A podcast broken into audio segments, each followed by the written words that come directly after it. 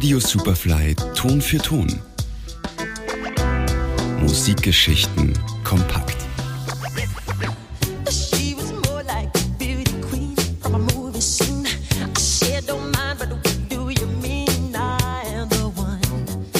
Der heutige Tag markiert das 40-jährige Jubiläum der Veröffentlichung von Michael Jacksons Billie Jean als zweite Single-Auskopplung von Thriller, dem erfolgreichsten Musikalbum aller Zeiten. Über das 40-jährige Jubiläum von Thriller haben wir bereits 2022 berichtet.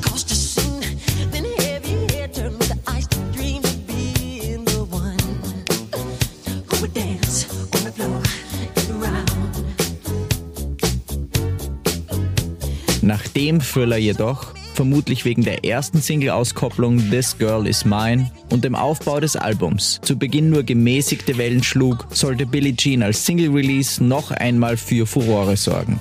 Und genau das tat der Song. Denn die 7-Inch-Single, die am 2. Januar 1983 in die Regale kam, beflügelte gleichzeitig das gesamte Album ins öffentliche Bewusstsein. The rest is history.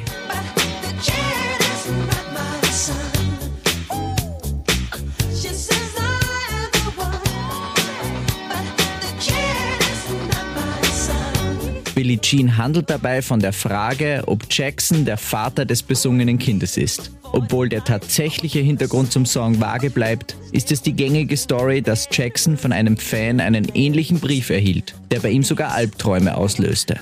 Zwar ist nicht klar, ob dieser weibliche Fan Billie Jean hieß, doch als Quincy Jones, der Produzent des Albums, vorschlug, den Song Not My Lover zu nennen, bestand Jackson auf den Titel.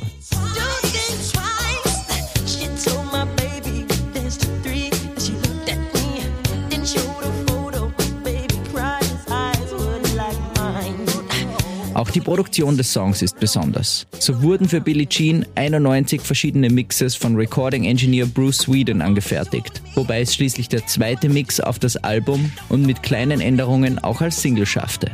Außerdem brauchte Jackson alleine für die Komposition der Bassline ganze drei Wochen. Die Vocals hingegen nahm er in einem einzigen Take auf.